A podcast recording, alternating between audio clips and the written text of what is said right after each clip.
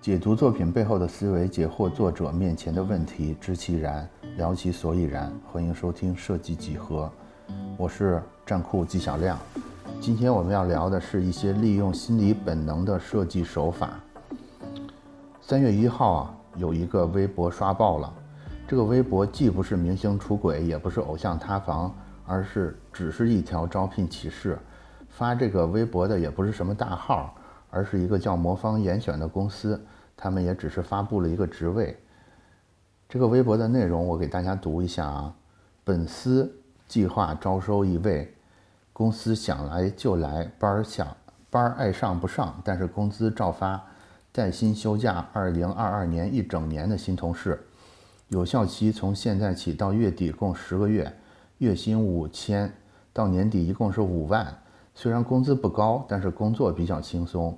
公司呢，你爱来不来，甚至可以不来报道，但是每个月的工资照发。你的任务就是每个月按时领取工资。如果你嫌麻烦的话，也可以来我司一次性支付今年整年的年薪，共五万元。参与方式：转发加关注本微博即可。三月二十五号呢，会通过艾特微博抽奖平台的方式公开抽取，欢迎监督。这个微博的内容就完了啊。我我今天录节目的时候是三月十号，在今天这条微博的转评赞数据分别是二百一十八万、六十一万跟六十万。目前这个账号的粉丝数呢，也已经来到了二百六十八万这个数据，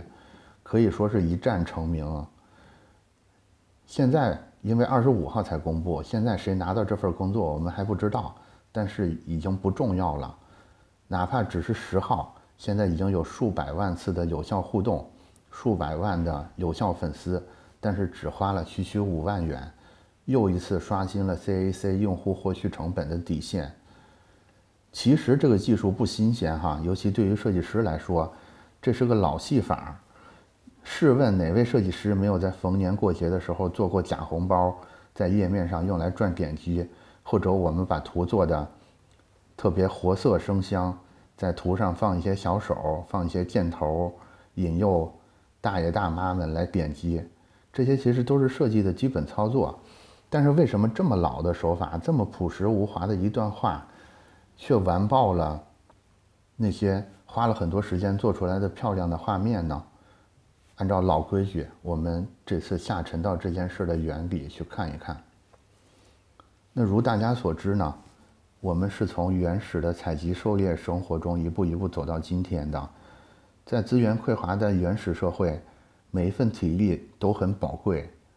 所以就逼迫我们的认知形成了一种倾向，一种功利主义的倾向，就是我们的意识会格外关注那些跟生存有关的信息，同时自动忽略那些不太相关的，比如说食物、水源、漂亮的异性，这些有益于生存繁衍的信息呢，就格外容易被我们看到。比如说，我们看到粉粉的果肉的颜色，任谁都会心情舒畅。同时，那些例行的工作，比如说我们采果肉的过程，因为它比较枯燥跟机械化，它就会逐渐变成一种自动加工的模式，以便于我们释放出更多的精力去搜索到下一枚果子在哪儿。其实就是这么一个简单的倾向，经过这么长时间的沉淀，现在就形成了一个心理学上的机制，这个机制叫做启动效应。启动效应在专业上的说法是，我上一个刺激会影响我们对下一个刺激的加工和回应过程。同时呢，启动效应分成有利于后续动作的正启动和压抑后续动作的负启动两种。有一个心理学家叫 John，就叫 John 好了，好吧，这个大师做过一个实验啊，他把一些大学生分成了几个小组。然后给这几个小组就分别布置了一个任务，这个任务就是从五个单词造成呃五个单词的词组里边挑选其中的四个来组成一个句子。然后他特意在其中的一组呢安排的任务是跟老年人相关的词汇，比如说秃顶的、健忘的、灰白色的、满脸皱纹的。然后这组学生做完这个组词的作业之后呢。他们就被叫到大厅另一头的另一个办公室去参加另一个实验。这个时候呢，这个 John 这个心理学家做的真正的实验的部分就来了。其实他在测量说，这组学生从大厅的这一头走到那一头的时间，然后他们神奇的发现，就是做老年相关这这组词的大学生，他们走的时间是比做其他正常词的大学生走的时间要长很多的。也就是说，因为他们做了老年为主题的造句，所以他们心里形成了一个暗示。自己也是一个老年的缓慢的状态，这个是不是很神奇哈？这个实验体现就体现了这个信息启动的两个阶段。第一个阶段就是，尽管没有人直接提“老年”这个词，但是那些相关的词形成了一个启动的效果，让人想到了年迈这件事儿。第二呢，就是想到年迈这件事儿，它催生了一种行为，就是走路缓慢。然后所有这些事儿都是无意识间发生的。上面这个实验呢，就成为一个概念影响行为的经典案例。同时反过来，不光是概念可以影响行为，反过来行为也可以影响概念。比如说，研究人员要求这些参与实验的学生用每分钟三十步的速度，在房间里绕着圈走五分钟。要知道，这个速度是很慢的啊，大概只有他们正常行走速度的三分之一。很慢的走完之后呢，然后就给他们发一张纸，上面有很多很多词汇。发现学生们在这个时候能更快地辨认出跟老年相关的这些词，比如说健忘、年老、孤独等等。那其实，在开头的这个刷屏的微博招聘广告中呢，这个博主就使用了启动效应的技巧，从他开始说这是一个招聘的那个时候开始。所有的观众的脑中就被植入了一个启动的词，然后大家就自动进入到一种求职的自动加工状态，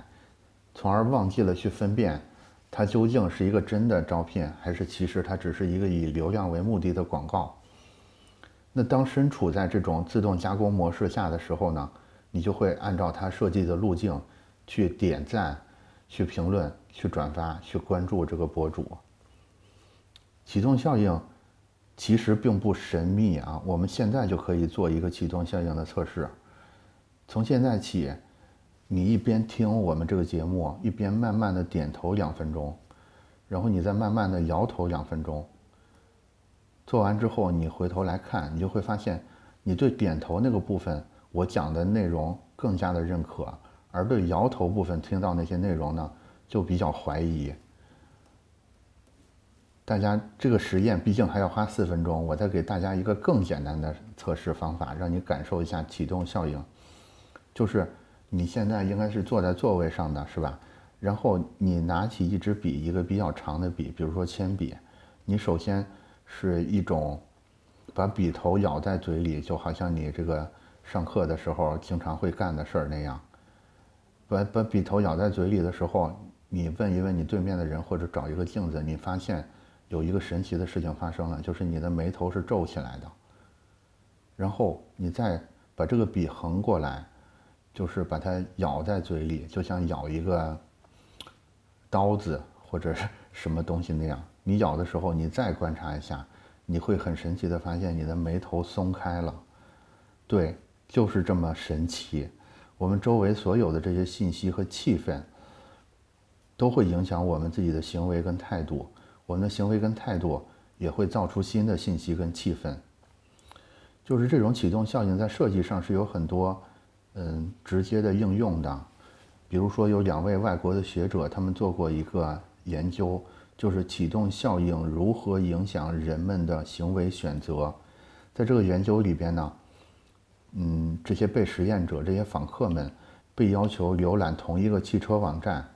然后这个汽车网站的内容都是一样的，唯一不一样的就是背景颜色不同，一个背景颜色是橘红色的，一个背景颜色是蓝色的。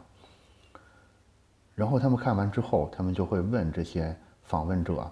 他们在浏览时候的关注点有哪些不同，就会发现蓝色背景的那些访客们，他们更多把注意力放在价钱上，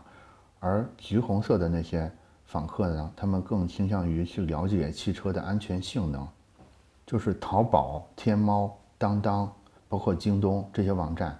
我们会发现它们的主色都是红色或者是橘红色这种颜色，其实也是为了激起人们的这种购买欲。大家还记得开头原始社会采果子吗？因为果子都是这种颜色的，所以红色呢就能让人们活跃起来，产生一种买买买的冲动，同时也带来一种由于血液的红色带来的紧张感，也是更有利于购买行为发生的。就是除了色彩之外呢，其实动作、表情、语言都会形成启动效应。比如说，从明天起，你看到的人，你看到你的同事、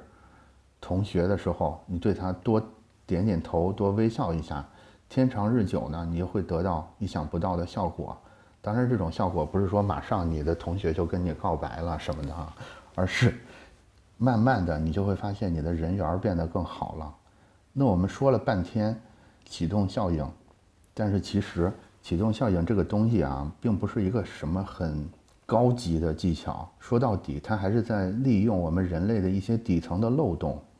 我个人其实不太崇尚开头的那个例子的，因为我觉得我们最终要的还是，不管是客户还是用户对我们的信任，而不是这区区几百万粉丝的数据。如果这几百万的潜在客户在他们的心智里边，我们只是一个善于使用技巧的玩家，而不是一个可以踏实提供价值的伙伴。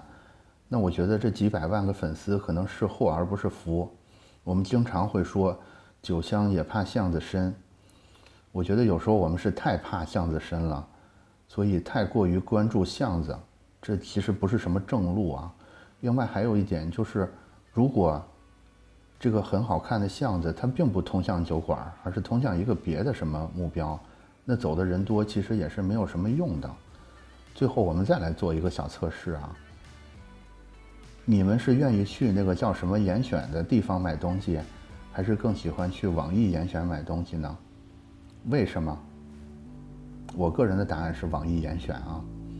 因为我觉得网易严选的上面产品质量更好。但是那个什么严选，你们还记得它叫什么严选吗？好，我们今天就聊到这儿，下期我们继续聊。